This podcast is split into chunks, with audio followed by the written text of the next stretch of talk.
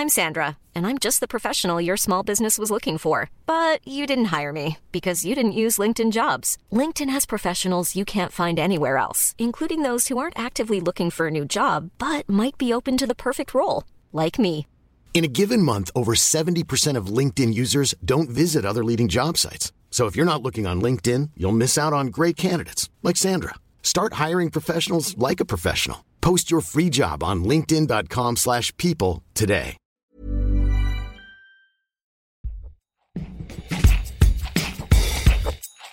Salut, c'est Thomas Rozek. Quand on est parent, surtout dans une grande ville où l'espace de vie est limité, il est un endroit qui devient rapidement incontournable dans votre existence. Le parc, l'air de jeu, un lieu de joie et d'allégresse pour les bambins qui peuvent à loisir courir, grimper partout et pousser des cris stridents. Un cocktail qui par moments fait de cette destination un véritable supplice pour nous les adultes, balancés entre la peur panique de voir sa progéniture chuter la tête la première du haut du toboggan et la douleur physique ressentie face à la puissance en termes de décibels qui se dégage du lieu. Pour ce qui est de la première, cela dit, un élément au moins vient adoucir nos angoisses de blessures. Le fait que la plupart du temps, ces aires de jeu, elles sont conçues de manière à limiter les chocs. Vous savez, elles sont faites avec ces espèces de matières souples, caoutchouteuses, qui évitent les impacts trop violents. C'est super cette matière. Mais c'est quoi exactement? Mon camarade Thibaut Shepman du podcast Bon Plan s'est lui aussi posé la question, et c'est son reportage réalisé par Mathieu Thévenon qui forme notre épisode du jour. Bienvenue dans Programme B.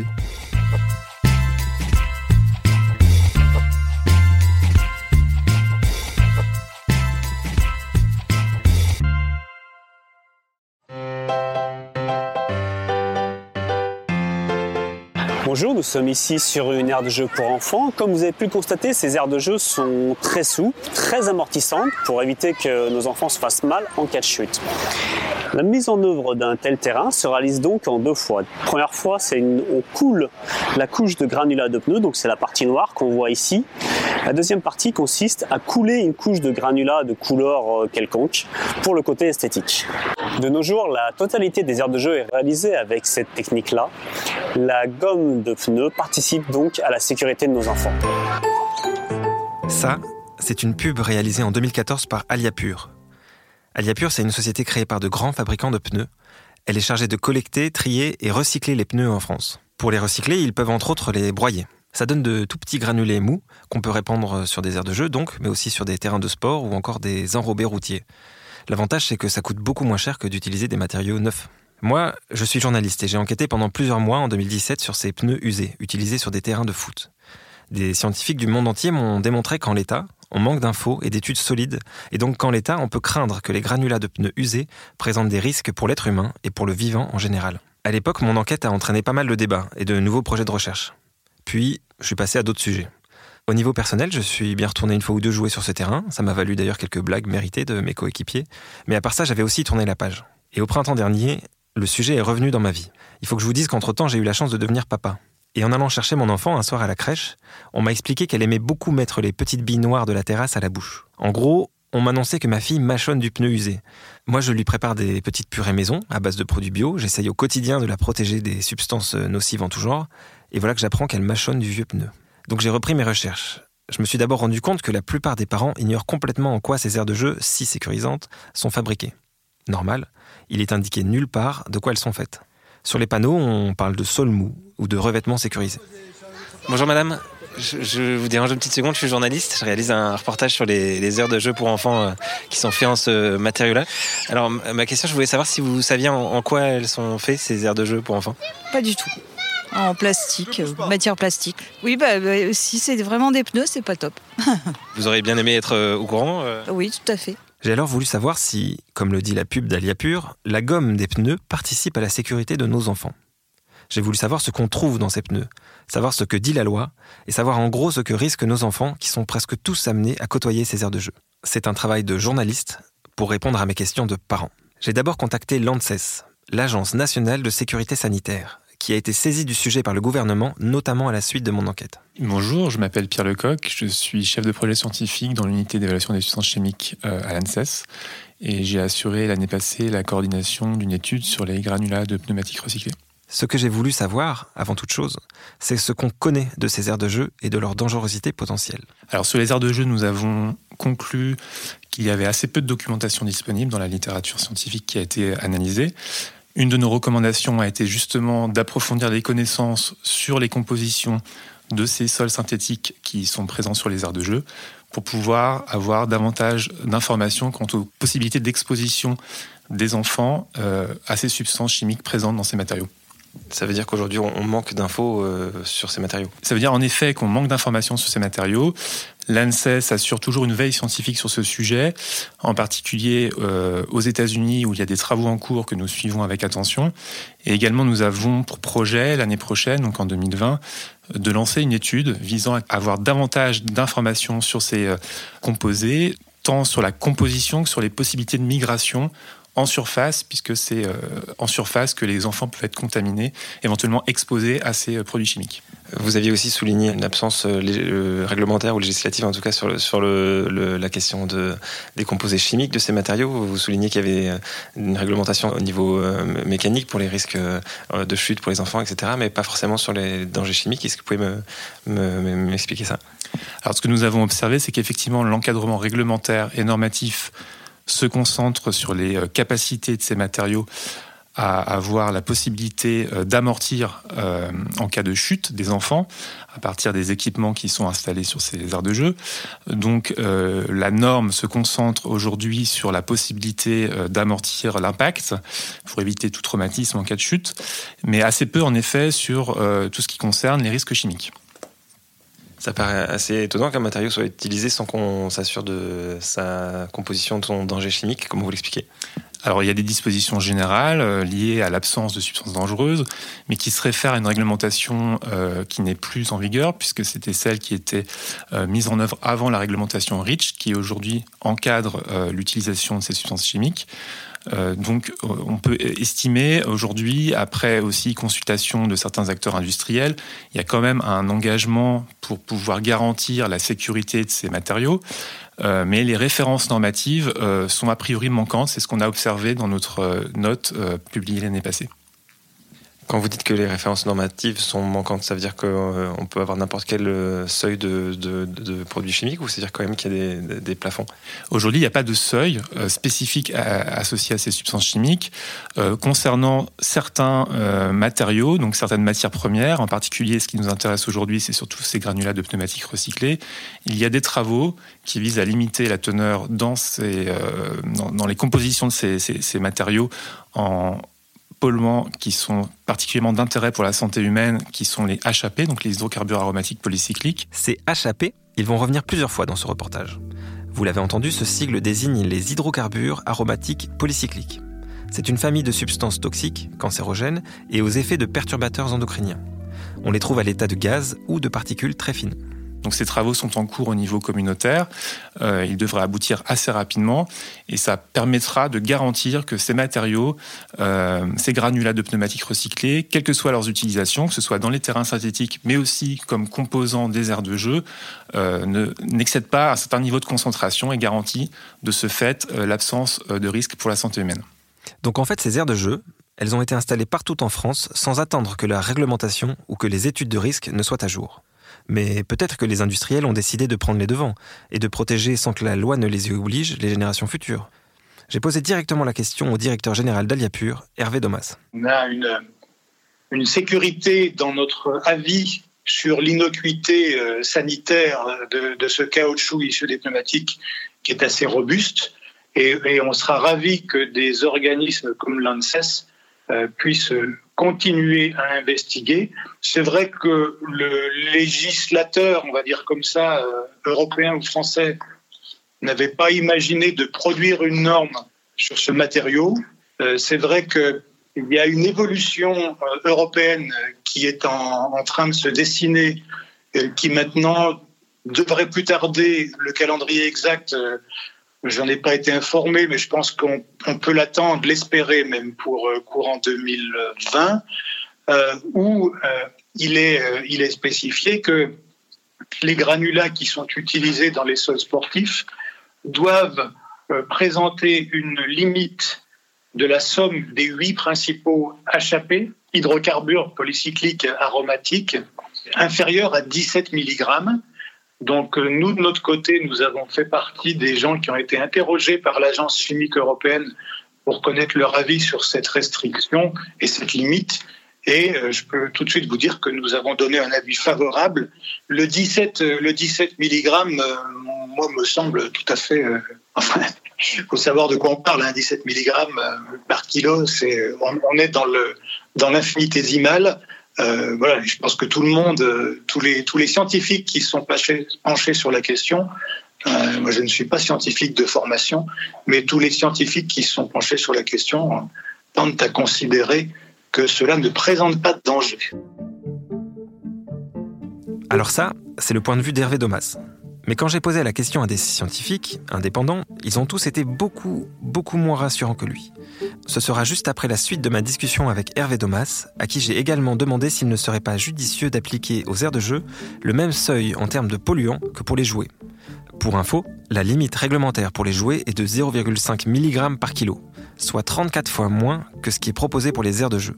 C'est énorme. Parce que l'utilisation, l'utilisation qu'en font les enfants en général, je ne veux pas dire que votre, votre fille en une utilisation particulière, bien évidemment, et, pas du tout la même que celle des jouets, où là, effectivement, les jouets, surtout pour les jeunes, les jeunes agents, les jeunes enfants, pardon, euh, ils sont fréquemment, pour ainsi dire, euh, conçu même pour être peut-être porté à la bouche et, utilisé de manière différente. D'accord, mais euh, simplement pour vous, le, fait de mettre euh, là aujourd'hui euh, des terrains de, de, de, mettre à la bouche en fait des, des petites granulats qui sont sortis des aires de jeu qui ont été construits à une époque où il n'y avait pas de normes sur les HAP, pour vous ça présente pas de danger ou il faut quand même demander à son enfant d'éviter de le faire? Il faut bien comprendre que, en tout cas, encore une fois, moi je ne parle que pour le marché français les, pneumatiques qui sont collectés par euh, un organisme comme le nôtre en France sont issus à plus de 95% de manufacturiers qu'on a coutume d'appeler premium,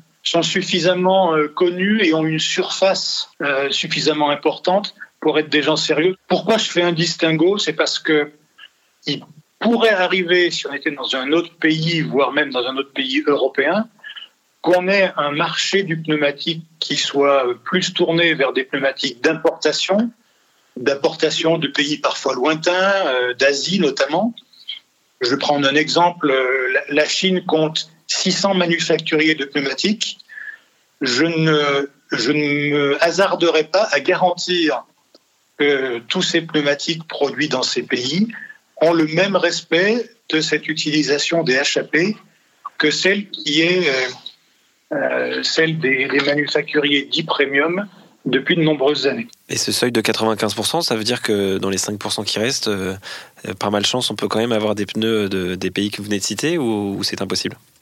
C'est tout à fait possible. Qu'on puisse en avoir euh, quelques pourcents parmi les 5% qui restent. D'accord, donc il faut que je croise les doigts pour que ça soit pas un de ces bouts de pneus là que ma fille ait mangé Oh bah écoutez, je pense que même si votre fille en a mangé un, euh, ou deux ou trois, euh, ce qui me paraît, euh, ce qui me paraît malgré tout assez peu probable. je pense que vous pouvez dormir sur vos deux oreilles et qu'il n'y a aucune raison que votre fille en subisse une quelconque conséquence. L'un des responsables français du recyclage des pneus reconnaît donc qu'il n'y a aucune norme chimique qui encadre ces produits. Il reconnaît aussi qu'il ne maîtrise d'ailleurs que 95% de son approvisionnement en pneus. En l'entendant, je suis inquiet, même si lui ne m'invite à ne pas l'être. Et comme je n'ai pas tellement envie d'attendre les prélèvements et les réponses de l'ANSES pour être rassuré, j'ai directement contacté un chercheur qui, lui, a déjà fait des prélèvements et des analyses sur une trentaine d'aires de jeu constituées avec des pneus usés. Il s'agit du docteur en chimie Thierry Dagnac. Il vit et travaille en Espagne et avant de me répondre, il a tenu à souligner que c'est bien sa collègue Maria Yampart qui est l'inspiratrice et l'autrice principale des travaux sur ce sujet. Ben, en fait, les, les prélèvements, euh, je me souviens, on, on a carrément prélevé des morceaux de matériaux sur divers parcs ou aires de jeu, et on l'a fait euh, sur. en plus, ces parcs-là, quand même, il y en a vraiment beaucoup, même dans des petites villes. Hein. Donc c'est ramené au laboratoire. Nous, on a fait des études, on l'a mesuré, on a fait des extractions, des analyses, mais on montrait la présence d'une grande quantité de différents HAP. Donc euh, les quantités relevées étaient loin d'être négligeables, puisque parfois on atteignait des valeurs euh, bien supérieures à ce qu'on appelle au ppm, qui sont des milligrammes par kilo, comme vous savez.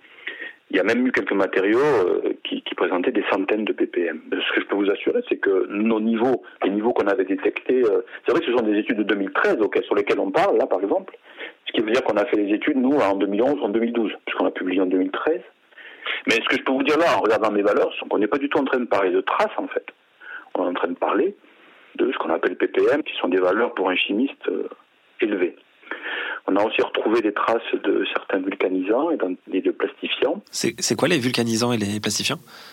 Alors ça, c'est des substances euh, qui sont parfois ajoutées une couche, euh, même parfois dans la fabrication, enfin dans les pneus même, ou même dans la fabrication des matériaux par la suite.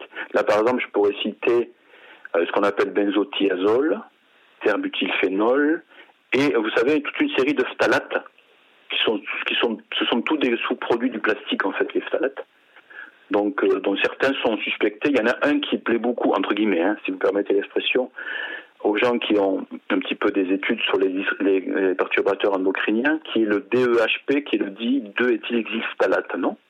Donc ce composé euh, est souvent euh, cité puisqu'il a été suspecté, voire plus, de certains effets de disruption, pardon, disruption endocrinienne.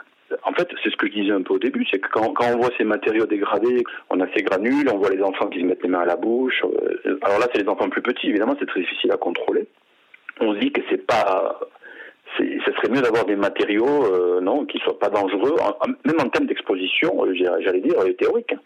Sans, penser au fait que bon, euh, on puisse ingérer, euh, voire d'ingérer des particules entières. Quoi. Ça donne vraiment l'impression qu'on a euh, remplacé toutes les aires de jeu pour, pour enfants dans la plupart des pays européens et notamment en France par un produit qu'on connaît très mal en fait. Ben, c'est-à-dire, oui, enfin, le produit, ah, ça, ça me paraît, ça me paraît clair que le produit, enfin, il n'est pas très bien caractérisé, c'est un fait. Si vous demandez à un, à, une ville euh, ce qu'ils décident d'installer, euh, s'ils savent un petit peu ce que contiennent leurs matériaux, bon, pas sûr qu'ils sachent. Des études d'exposition et des études de risque, en fin de compte, on se rend compte qu'il n'y a pas des masses, quoi.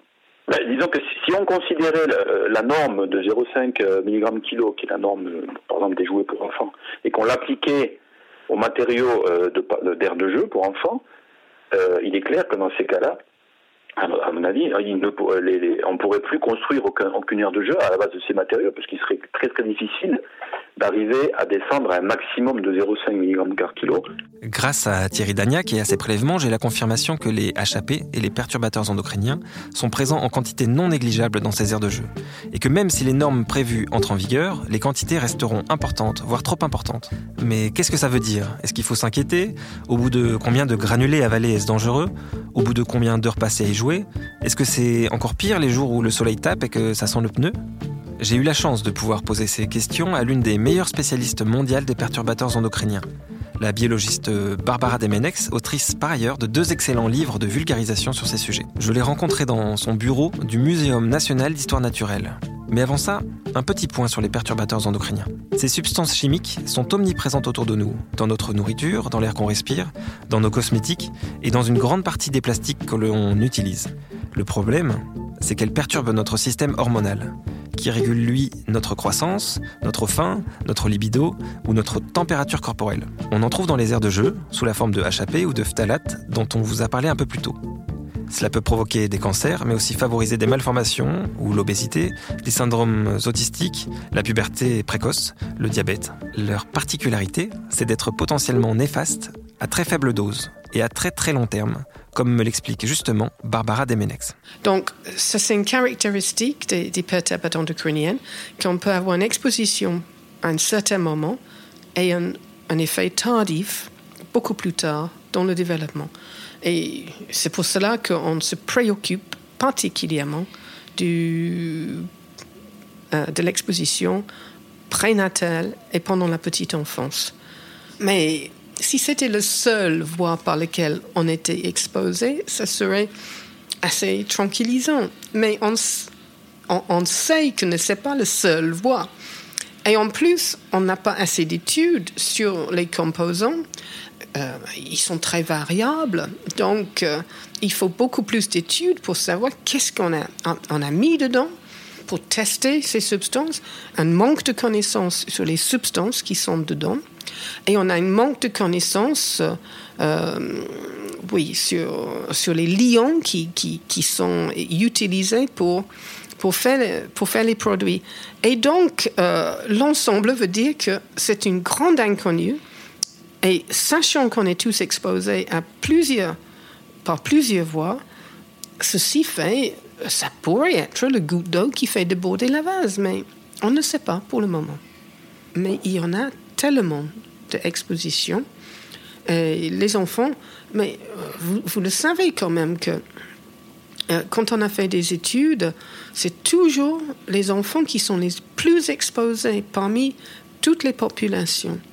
Et donc, c'est très inquiétant pour le futur que, les enfants soient vraiment la population et, et les jeunes enfants qui sont les plus exposés aux perturbateurs endocriniens. Donc, quand même, il y a quelque chose qui ne va pas dans notre réglementation et notre conception de, comment il faut régler ces perturbateurs endocriniens. Et vous, est-ce que vous emmèneriez des enfants à jouer sur ces aires de jeu? Je suis bien obligée. J'ai des petits-enfants que j'emmène régulièrement à, Bruxelles euh, sur les aires de jeu.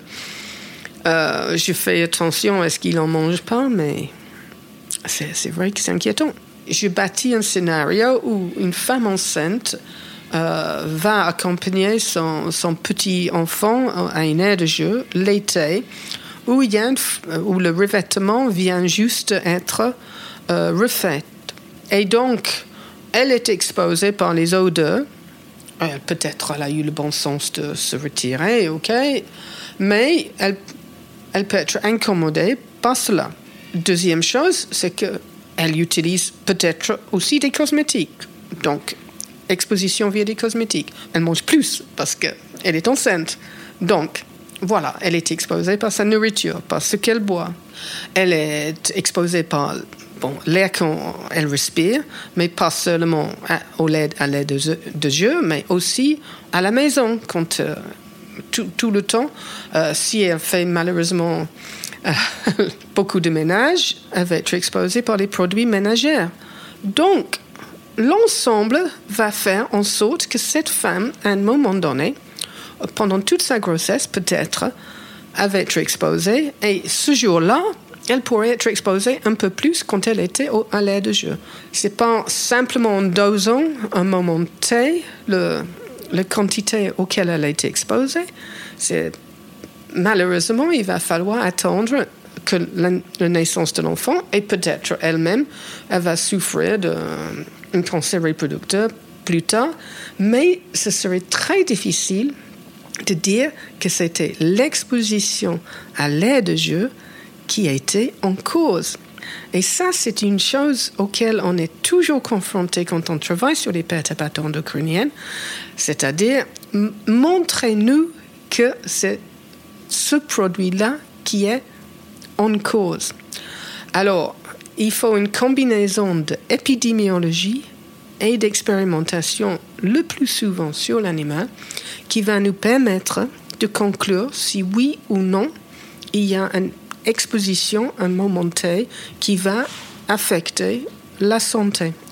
Mais c'est très difficile, d'où j'argumente pour le principe de précaution. Oui, parce que pour faire une étude euh, qu'on appelle donc euh, épidémiologique, il faudrait prendre tous les enfants qui ont un jour joué sur les aires de jeu et vérifier s'ils ont plus, plus ou moins de, maladies que les autres. C'est très très compliqué. C'est impossible. Impossible. Parce que tous les enfants, ils vont pas se souvenir s'ils avaient été sur un, un aire de jeu ou pas. Et puis, ils sont tous exposés à d'autres choses. Donc, il faut mieux euh, mesurer ce qu'il y a dans les pneus recyclés. Il faut mieux faire des tests pour savoir s'ils sont des perturbateurs endocriniens ou pas, et aussi s'ils sont des carcinogènes. Je ressors de cette enquête avec une sensation de déjà-vu. On a autorisé ce matériau malgré un manque criant de données, parce qu'il était plus urgent de répondre à des impératifs économiques, en l'occurrence tirer profit de plus de 40 millions de pneus collectés chaque année en France. Cela me rappelle beaucoup d'exemples et d'enquêtes sur des substances chimiques de notre quotidien, par exemple les pesticides ou les bisphénols. Derrière ces sujets d'apparence technique, des questions politiques et éthiques se posent. La principale, quels risques et quelles incertitudes sont acceptables à nos yeux en échange de l'utilisation de matériaux et de substances pratiques et pas chères? En tant que parent, j'aimerais avoir mon mot à dire.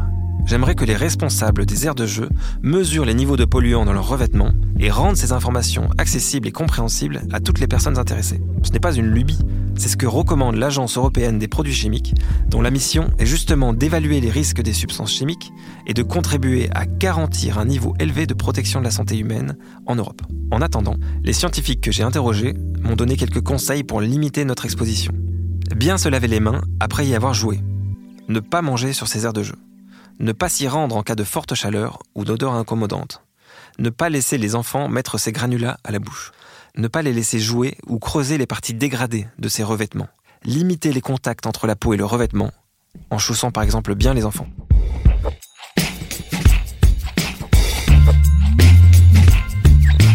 Merci à Thibaut Shepman pour ce reportage réalisé par Mathieu Thévenon pour Programme B qui, comme vous le savez, est un podcast de Binge Audio préparé par Lauren Bess. Abonnez-vous sur votre appli ou votre plateforme préférée pour ne manquer aucun de nos épisodes, Facebook et Twitter pour nous parler, et à demain pour un nouvel épisode.